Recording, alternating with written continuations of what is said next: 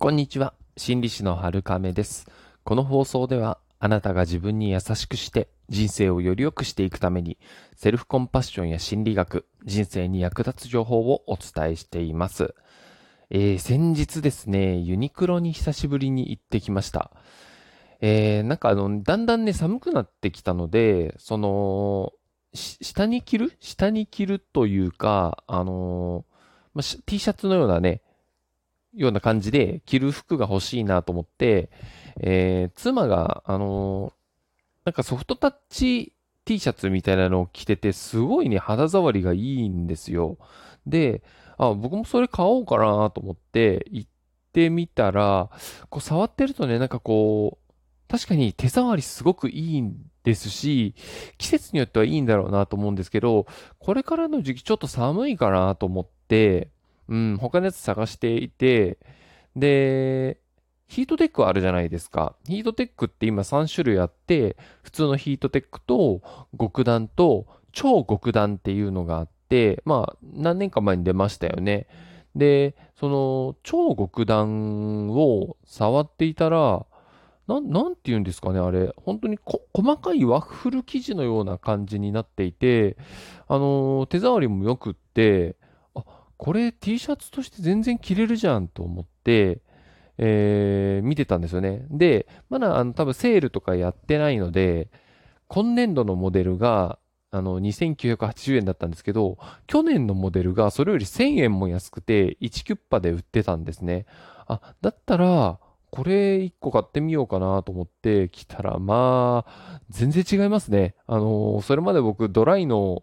T シャツ着てたんですけど、あの、それに切り替えてみたら、それにジャケット羽織るくらいで全然大丈夫だったので、今ぐらいの時期でしたらね、あの、北国の方はもうちょっと大変かもしれないですけど、あのー、ね、ちょっと着て出かける分にはそれで全然いいなと思って、しかも、1000円も安いじゃん。T シャツとしてもうかなり安いし、機能性も抜群だし、え、これすごくいいんじゃないと思って、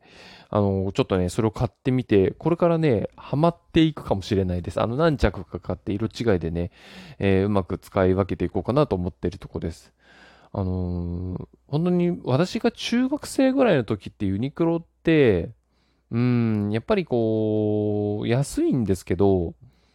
まあそれなりだったんですよね。でも、ここ10年、20年のユニクロの技術力の高さといったらないですよね、本当に。まあ、安くて機能性の高いっていうともうユニクロ系列か今ワークマンかっていうイメージですけど、どちらもね、よくそんな価格でそんなん出せるなっていうふうに思うんですけど、うーん、まあね、その庶民にとってはとてもありがたい洋服屋さんかなと思うところです。またね、こう機能性の高いものはどんどんお世話になっていくかなって思ってます。今年の私の流行りは今更ヒートテックが来ております。はい。っていうところでですね、あのー、五感を大事にしてほしいなっていう話も少ししようかなと思うんですけど、まあ、五感と言いますと、視覚、聴覚、嗅覚、味覚、あと触覚ですね。この5つと、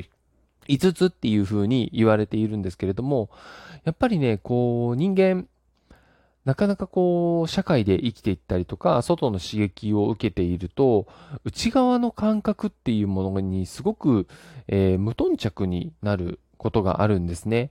で、えー、まあ、発達障害の方とかは特にそうなんですけれども、この内側の感覚っていうものが、えー、感じるのがとても苦手で、それゆえに外側の感覚に意識が行きやすくて、そちらの方に過剰に適応してしまうっていう状況があったりするんですが、これは何も、あの、発達の問題だけではなくて、今の現代人は特になりやすいのかなと思います。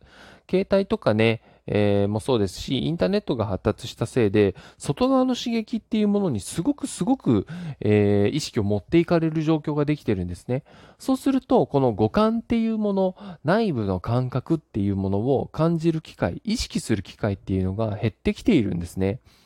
で、こういった洋服とか、まあ、今回私ユニクロのヒートテックとか肌触りの話を例に出したんですけど、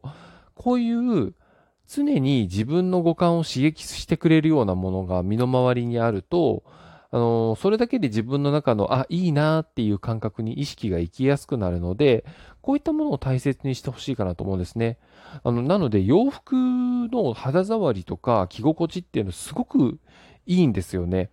四六時中着ていますので、あ、すごく気分がいいなっていう風になりやすくて、そういった五感のこうポジティブな感覚とかが内側で生まれているものをずっと感じていられるっていうのは、やっぱりメンタルにもいいですし、こういう些細なこと、例えばね、匂いをこう、えー、好きなアロマとかね、ハンカチにつけておくとか、まあ、枕にちょっと振って寝るとか、いうのでもいいですし、まあ、視覚だったらね、あの、ちょっとした小物とかをね、えー、自分の、えー、目に入るところに置いておくとか、耳もね、あの、もちろん、好きな音楽とかね、音とか流しておくっていうのもいいですし、味はね、あのー、まあ、なるべく美味しいもの食べたいですけど、なかなかね、そうもいかない場合もありますが、まあ、こういうふうにね、日々日々の五感っていうものに、もっともっと今よりも意識を振りまいて、なるべくね、心地よく過ごせるようにして、いい感覚を味わえるようにしてやっていくのが、現代人には特に大事なんじゃないかなと思ったりもします。よければ、えー、こういったものを参考にしてみてください。それでは今日もあなたが自分に優しくあれますように、心理師の春亀でした。